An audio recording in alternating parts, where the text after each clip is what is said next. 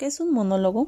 Monólogo es un discurso que genera una sola persona dirigido tanto hacia un solo receptor como hacia varios receptores. El monólogo es un recurso utilizado en todos los géneros literarios, que puede encontrarse tanto en poesía, cuento, periodismo, revista, guiones, discursos, teatros y novelas.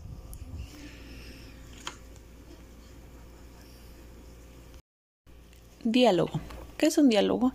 El diálogo, en sus distintas variantes, es una conversación, un debate o una mesa redonda en el cual una comunicación oral básica entre dos o más personas.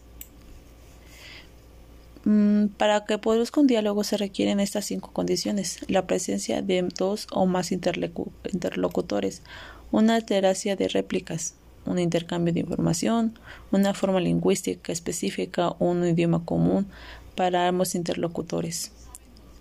Con el fin del diálogo resulta eficaz debe de haber confianza, respeto, distensión e interés. Dichas actitudes se detectan a nuestro interlocutor a partir de diversos síntomas por su tono de voz, su expresión facial, su mirada, la atención que nos presenta.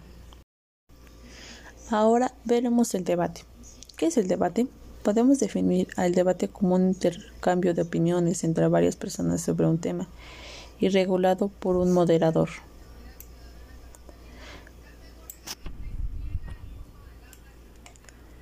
Ahora mostraremos qué debemos de hacer. Adaptarnos al auditorio, actuar de claridad y precisión, adecuar el volumen de voz al entorno, exponer el tema de una forma ordenada, controlar el tiempo de intervención, utilizar un vocabulario variado.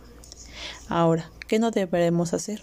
Hablar sin conocer el tema, exponer las ideas de una forma desordenada, ser demologados, ser pedantes, utilizar muchas palabras que no se quieran decir nada, hablar de un tema sin haber concluido el otro.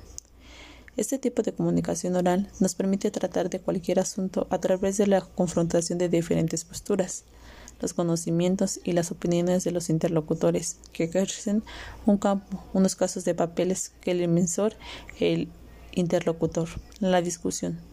De forma de debate no debe de ser la imponente en sus propias palabras, sino los argumentos que consideremos de forma nuestra postura y nuestra opinión, ideas, principios, para tratar de una convencer a los demás se deben de tener claros nuestros objetivos y tener pensados los argumentos que vamos a decir, pero sobre todo a oír a los demás por si es necesario rectificar o modificar totalmente o parcialmente.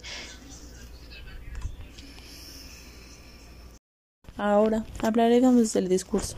El discurso de exposición consiste en una presentación ordenada por parte de ponentes de sus ideas, pensamientos o conocimientos un determinado tema con el fin de tratar de informar o convencer al auditorio, así como cuestionar ideas sobre el tema expuesto. Antes de cualquier exposición oral ante un auditorio, debemos elaborar un guion o esquema que contenga las ideas centrales de nuestro discurso. Para ello, debemos de seguir las siguientes pautas. 1. Establecer con exactitud y precisión la idea central del tema o del mensaje. 2. Utilizar un lenguaje ameno, conciso y sencillo. 3. Reforzar la idea central con un poco puntos esenciales. 4. Prestar especial atención a las citas, anécdotas y estadísticas. Para ello, debemos tener los siguientes comportamientos.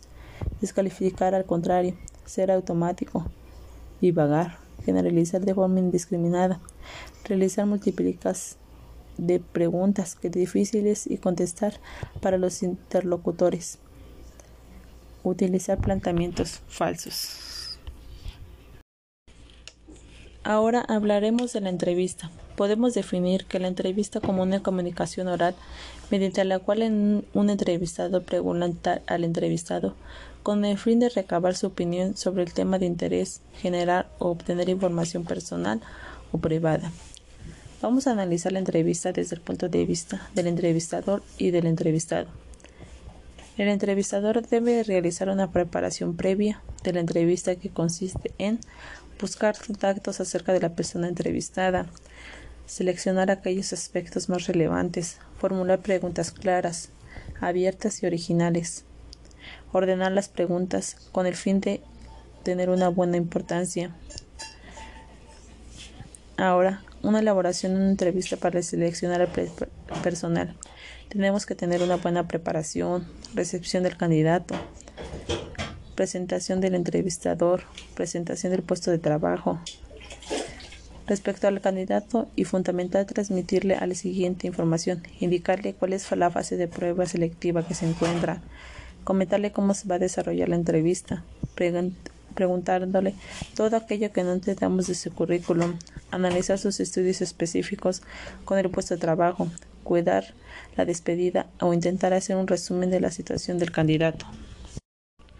Un punto importante que es durante la entrevista debemos mostrar seguridad a nosotros mismos. Bueno, aquí daremos un pequeño ejemplo de una entrevista. Ok, bien. Mucho gusto, señorita Tania Ramírez. Mi nombre es, este, soy la gerente Karina Olvera. Le mostraré un poco más acerca de la empresa. Mire, la empresa Liverpool, aquí nos estamos dedicando a unas ciertas áreas. En, el equipo que usted se integraría en el activos digitales. Aquí que le vamos a mencionar. Bueno, aquí es lo que usted va, a realizar. Vamos a tener una descarga de imágenes y usted me las va este, a modificar, les va a, cambiar ya sea su recorte, la luz, iluminación, igual tiene una iluminación. Tenemos este unos ciertos este cambios en tanto físico como hardline, softline. Bueno, a ver ahora cuénteme usted si interesaría.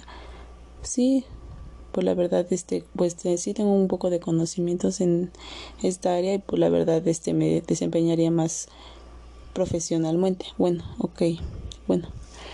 Bueno, entonces sería todo y nos presentaríamos el día de mañana, señorita Tania Ramírez. Ok, muchas gracias.